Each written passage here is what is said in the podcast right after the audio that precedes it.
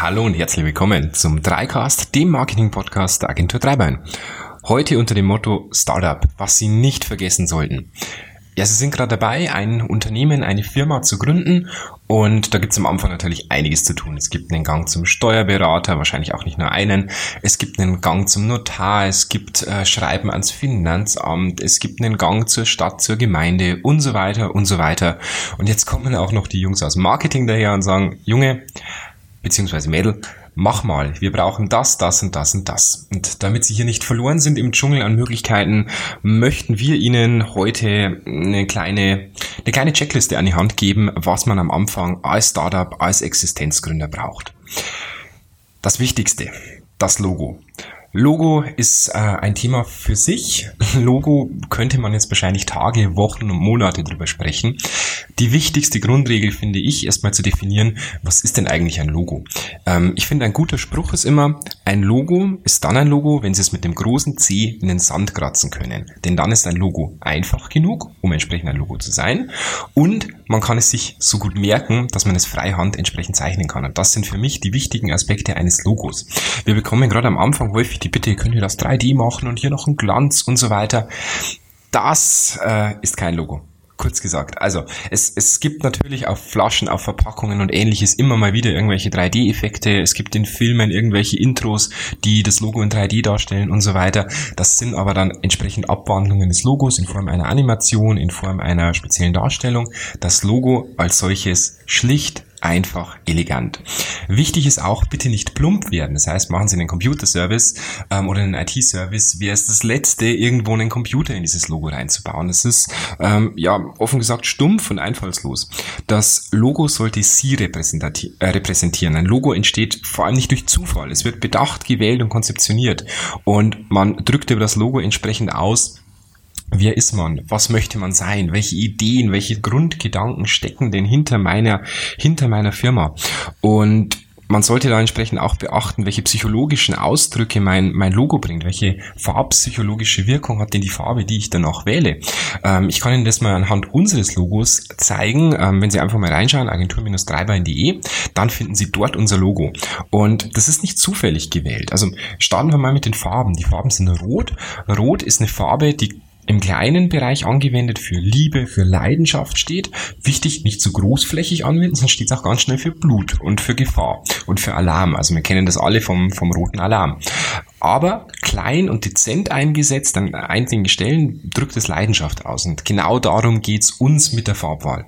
Dann haben wir links ein Dreibein. Wenn Sie das um 90 Grad drehen, dann kommt bei uns ein Stuhl raus, der auf drei Beinen steht. Warum, wieso, weshalb? Ein Stuhl auf vier Beinen kann wackeln, auf zwei fällt er um und auf drei steht er immer stabil. Und genauso sagen wir, sollte Ihr Marketing aufgebaut sein. Egal wie stark der Mitbewerber ist, es sollte immer stabil auf drei Beinen stehen.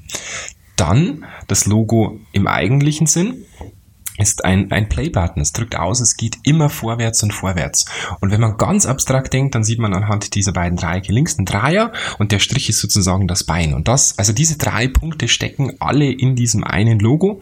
Von der Typografie her bleiben wir in Lower Cases, also in der Kleinschreibung.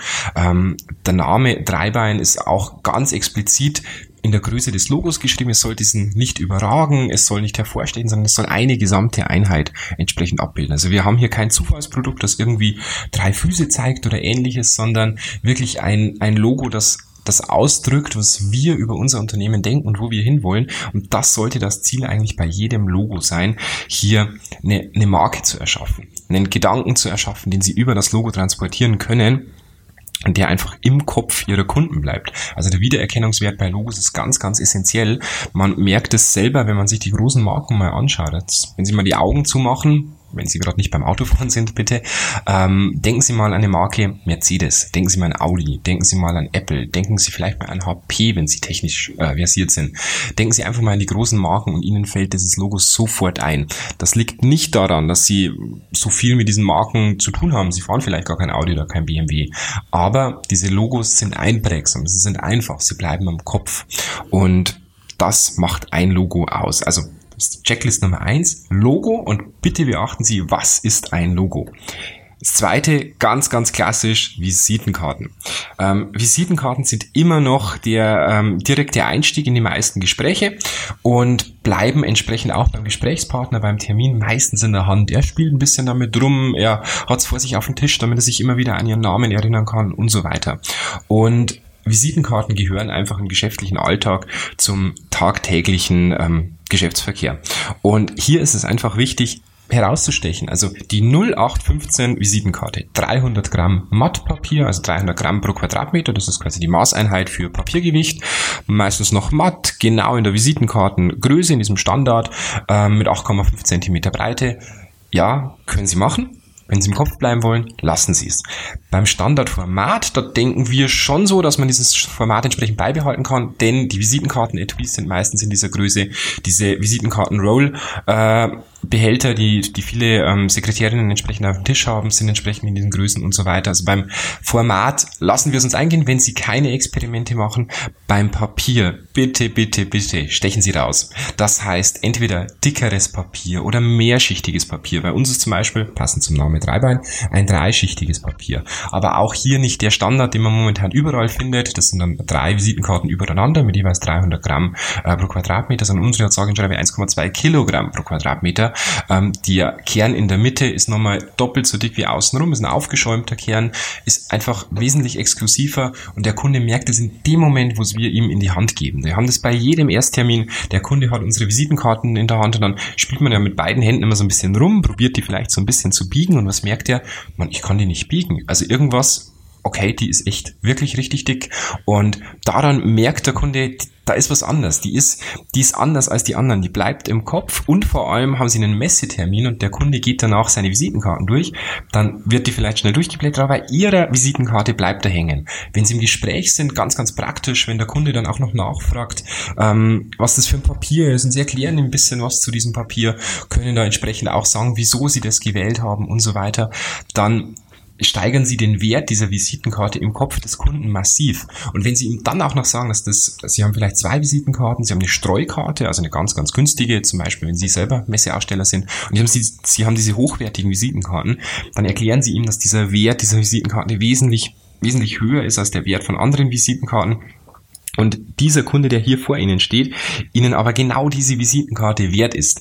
Und das ist natürlich genial, weil dadurch steigern Sie den Wert der Visitenkarte im Kopf des Kunden massiv. Und wenn er danach aussortiert und sich dafür entscheidet, welche Karten er wegschmeißen möchte, dann wird er entsprechend nicht Ihre wählen. Also hochwertiges Papier, ganz wichtig keine 0815 Gestaltung. Also hier Logo links, Name rechts, Position drunter, Telefonnummer noch mit drunter. Nein, lassen Sie es. Sie können das machen, wenn Sie irgendwo äh, Finanzamt heißen oder ähnliches. Dann ist konservativ vielleicht okay. Aber Sie möchten ja aus der Masse herausstechen. Wichtig allerdings auch, nicht übertreiben. Also Visitenkarten müssen einen gewissen Standardinformationssatz haben. Das sind Telefonnummer und so weiter. Äh, da rauszustechen und das Ganze irgendwie wegzulassen oder in anderer Form unterzubringen, schwierig. Denn die meisten Geschäftsführer geben es natürlich irgendwo an ihre Assistentinnen weiter oder Assistenten und die müssen das Ganze dann entsprechend abtippen. Haben sie jetzt die Telefonnummer eventuell als Kreuzworträtsel gelöst, dann wird es für die schwierig und sie wird frustriert aufgeben. Kommt natürlich auch ein bisschen darauf an, welche Branche man entsprechend ist. Genau. Wichtig auch entsprechend ähm, die optische und haptische Veredelung. Also wir denken da zum Beispiel an Lacke, die man entsprechend noch mehr aufträgt, an Prägungen, die extrem viel ausmachen, an Sonderfarben, die noch mehr aus der Masse herausstechen und so weiter. Klar ist das ein bisschen teurer, logisch, aber wenn ich das auf die Masse hochrechne, ich bin vielleicht im Druck irgendwo 50 Euro teurer, habe aber dann entsprechend meine 1000 Visitenkarten, dann rechne ich das wieder runter, dann komme ich ja im Endeffekt nur noch auf 5 Cent pro Visitenkarte und diese 5 Cent Visitenkarte, wenn Sie das mal hochrechnen in den Eindruck des Kunden, den er bei Ihnen hat, und jetzt hat der Kunde entsprechend irgendwo einen Auftragswert von mehreren tausend Euro, den der bei Ihnen eventuell platzieren könnte, diese 5 Cent pro Visitenkarte sollten Sie Ihnen auf jeden Fall wert sein, denn wenn wir mal weiterdenken, Sie gehen vielleicht mit dem Kunden zu essen, zum Essen und so weiter, laden den ein, da sind die 5 Cent pro Karte wirklich nichts dagegen. Dann noch so ein paar Insider-Tipps. Arbeiten Sie auf Visitenkarten mit Fotos. Ähm, Fotos sorgen dafür, dass einfach der Gesprächspartner gerade auf Messen weiß, wer war denn mein Ansprechpartner. Das Persönliche merkt man sich dann entsprechend auch deutlich besser. Und wir Menschen sind natürlich auf Gesichter, auf Menschen gepolt. Das heißt, haben wir irgendwo ein Gesicht auf einer Visitenkarte, zieht das unseren Blick wesentlich besser auf sich als Visitenkarten ohne Fotos. Und noch ein kleiner Insider-Tipp. Hier auf der Rückseite könnte man zum Beispiel mal ein freies Feld lassen, wo man entsprechend mit dem Kugelschreiber beim Termin einträgt, wo man sich kennengelernt hat. Oder was ich auch gern mache, bei mir steht die Handynummer nicht auf der Visitenkarte, aber wenn ein Kunde die bekommen soll, dann kriegt er die Visitenkarte. Ich habe unten ein größeres weißes Feld drauf und da schreibe ich dann mit Hand, äh, per Hand die Visit oder die, die Handynummer rein. Wo ist der Vorteil? Ganz einfach, sie steigern wieder den Wert des Kunden. Das heißt, wenn der die Visitenkarte in der Hand hat, dann ähm, möchte er natürlich entsprechend daheim ein bisschen aussortieren und dann kommt auf ihre Visitenkarte, er sieht, sie haben da per Hand Arbeit reingesteckt, das macht die Visitenkarte deutlich wertvoller, als hätten sie hier nichts reingeschrieben und dadurch hebt er die wahrscheinlich sehr, sehr viel eher auf. Ja, weiterer Punkt, ähm, neben der Visitenkarte Briefkuverts. Briefkuverts sind unserer Meinung nach wirklich eine der besten Investitionen, gerade im Bereich Startups, wenn sie am Anfang aus der Masse rausstechen wollen. Ich denke jetzt hier an die großen C4-Umschläge für Angebote und natürlich auch die kleinen DIN-Lang-Umschläge. Ähm, Briefkuverts sind von dem her wichtig, weil sie momentan im Geschäftsleben ehrlich gesagt noch nicht so verbreitet sind. Große Unternehmen verschicken gerne mit ähm, automatisierten Mailings, das heißt einfach, die werden äh, automatisiert in diese typischen ähm, Naturpapier- und Recycling-Umschläge eingepackt und da können sie gerade als Startup ähm, natürlich noch ein bisschen rausstechen. Das heißt, der Kunde erhält ihr Angebot in einem personalisierten in einem personalisierten Umschlag. Und das Schöne ist mittlerweile, dank der Automatisierung im Druckbereich, sind Umschläge nicht mehr so teuer. Also die können maschinell komplett hergestellt werden und auch die Innenseite kann bedruckt werden. Sieht genial aus. Wir haben das selber auch, wenn der Kunde entsprechend sein Angebot rauszieht und auf der Innenseite findet sich ihr Logo in einem feinen Muster zum Beispiel wieder. Oder man hat durch diesen, ähm, durch dieses Fenster, man sieht das Angebot raus und durch dieses Fenster kommt vielleicht noch ein kecker Spruch hervor und so weiter. Sie bringen sich dadurch immer weiter in den Kopf des Kunden und stechen einfach heraus. Also ihre Konkurrenz wird es aktuell nicht haben. Briefkuverts sind immer noch eine Geschichte, da kann man sich wirklich sehr, sehr schnell und sehr professionell abheben. Wichtig natürlich passend zum Briefkuvert entsprechend natürlich auch das Briefpapier. Das Briefpapier gehört zu den Standardgeschichten. Es gibt viele Startups, haben wir in letzter Zeit festgestellt, die sagen, Mensch, meine Buchhaltungssoftware, ich habe ein Lexware oder ähnliches, die ähm, drucken das ja eh schon mit. Ja, Klar, machen die. Die Software in diesem Bereich wird natürlich auch immer besser, aber A, nicht randabfallend. Ähm, wenn ja, würden sie Toner ohne Ende verschwenden, beziehungsweise müssten auch einen Drucker für ähm, wahrscheinlich zigtausende oder zigunderte Euro kaufen. Aber lassen Sie das. Lassen Sie, oder lassen Sie Briefpapier vordrucken. Das lohnt sich auf jeden Fall. Preis einer Farbseite, wenn Sie die irgendwo über den Drucker rauslassen, liegt je nach Druckertyp so zwischen 5 und 9 Cent. Und Preis einer gedruckten Briefpapierseite liegt meistens im Bereich von zwei bis drei Cent. Und wenn Sie die Rückseite noch mitdrucken, vielleicht irgendwo so bei fünf bis sechs Cent. Aber Briefpapier, die Rückseite bedrucken, ah, da würden sie so richtig Ton rausschmeißen. Da wären sie dann bei weit über 5 bis 9 Cent. Und ähm, es macht natürlich einen wesentlich professionellen Eindruck. Also ein professionell gedrucktes Briefpapier kann auch dicker sein, kann auch irgendwo so 110 Gramm pro Quadratmeter haben, statt im Gegensatz zum Standard mit 90 Gramm pro Quadratmeter. Das heißt, hier können Sie auch wieder hervorstechen. Eine bedruckte Rückseite gibt Ihnen Möglichkeiten, Informationen zu übermitteln. Das können zum Beispiel auch mal AGBs sein oder ähnliches. Ähm, aber auch entsprechend nochmal weiterführende Kontaktdaten oder einfach nochmal die, die Hauptfarbe Ihrer Firmen Corporate Identity nochmal komplett auf der Rückseite, ähm, einfach um sich nochmal weiter in den Kopf des Kunden hineinzubringen. Und da kann man doch deutlich hinausstechen und es lohnt sich. Also es ist jetzt nicht so, dass man sagt, ähm, ich brauche es grafisch, sondern es macht auch von der Wirtschaftlichkeit her Sinn, das entsprechend vorgedruckt zu lassen. Und wie gesagt, ähm, auch wenn die Software das kann, lassen Sie das vordrucken. Sie können ja trotzdem die Firmeninformationen wie zum Beispiel Telefonnummer, E-Mail-Adresse und so weiter, auch eine, eine Bank oder eine IBAN, eine BIC entsprechend von Ihrem Lexware drucken lassen. Aber passen Sie da entsprechend auf, dass das im, im Design dann entsprechend der Agentur, die das Briefpapier-Design mitgeteilt wird. Aber ansonsten macht es auf jeden Fall Sinn, das Logo, die Farben und so weiter vordrucken zu lassen. Wie gesagt, IBAN BIC können Sie gerne übers Lexware drucken. Falls sich das in nächster Zeit mal ändern sollte, müssen Sie das komplette Briefpapier neu drucken lassen. Aber die farbigen Elemente, die sollten auf jeden Fall vorgedruckt sein. Genau, also Visitenkarte, Briefpapier gehört auf jeden Fall dazu. Die Kuverts gehören auf jeden Fall dazu. Und dann gibt's natürlich noch am Anfang die ganzen Bereiche im Bereich Web. Ähm, zum Logo gehört am Anfang auch eine Corporate Identity. Mit dieser Corporate Identity, das ist quasi die Firmen, die Firmen, wie soll man das sagen, der Spirit der Firma, die DNA der Firma, die ganz explizit festlegt, welche Farben hat die Firma, welche Typografie hat die Firma, welche, welche Abstände der Logos werden irgendwo eingehalten und so weiter. Und die Corporate Identity sollte auch möglichst am Anfang ihrer Firma festgelegt werden, denn ähm, die Schrift macht natürlich extrem viel Eindruck, wenn Sie die komplett durchziehen. Also ziehen Sie die durch auf Anschreiben, ziehen Sie durch auf Angeboten, auf Ihrer Website und, und, und diese Firmen äh, CI sollte möglichst am Anfang festgelegt werden. Ist natürlich ein bisschen Aufwand, der sich aber definitiv lohnt. Denn sobald diese erstellt ist, ist es natürlich wesentlich leichter, irgendwo ähm, ja, neue Designs entsprechend zu machen, die dann eigentlich schon eine, eine Vorlage haben im Sinne, ich weiß genau, was wohin soll, ich weiß genau, was ich machen soll und da kann man extrem viel Zeit später sparen und sich auch sehr, sehr stark professionalisieren. Die Firmen CI ähm, macht dann zum Beispiel Sinn, wenn Sie irgendwo Werbemittel bestellen. Zu jeder äh, guten CI gehört irgendwo ein Style Guide dazu. Ein Style Guide ist dann eine, eine gedruckte Broschüre, können Sie sich vorstellen, wo Ihre Corporate Identity nochmal genau beschrieben ist, wo Abstände beschrieben sind und so weiter.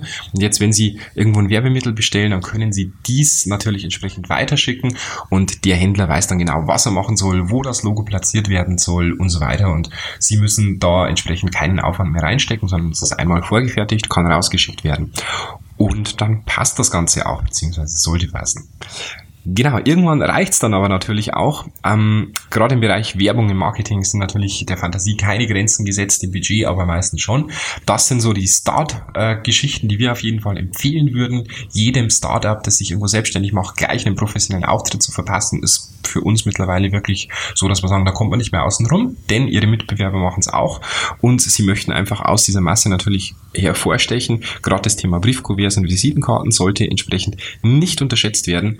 Später kommen dann so Geschichten hinzu, wie zum Beispiel Angebotsmappen, Messestände, ähm, eventuell Produktverpackungen und, und, und. Aber am Anfang sind diese diese einfachen Dinge wirklich Standard. Neben ihrem Internetauftritt. Aber dazu kommen wir in einem weiteren Podcast. Ja, das war's heute für unseren Dreicast. Wie immer gibt's alle Infos beziehungsweise diesen Beitrag auch nochmal in schriftlicher Form auf unserer Website agentur-dreibein.de.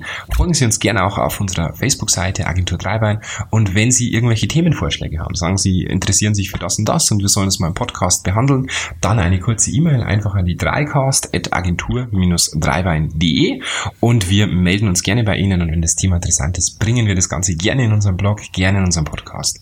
Sie würden uns noch wahnsinnig helfen, wenn Sie uns eine iTunes-Bewertung da lassen. Das hilft uns in den iTunes-Charts ein bisschen vorzurücken und motiviert uns auch ehrlich gesagt weiterzumachen. Wenn Sie Zeit haben, lassen Sie uns eine schnelle iTunes-Rezension da und dann sehen wir uns beim nächsten Podcast. Bis dahin, einen schönen Tag, eine schöne Woche, eine schöne Zeit. Bis dann.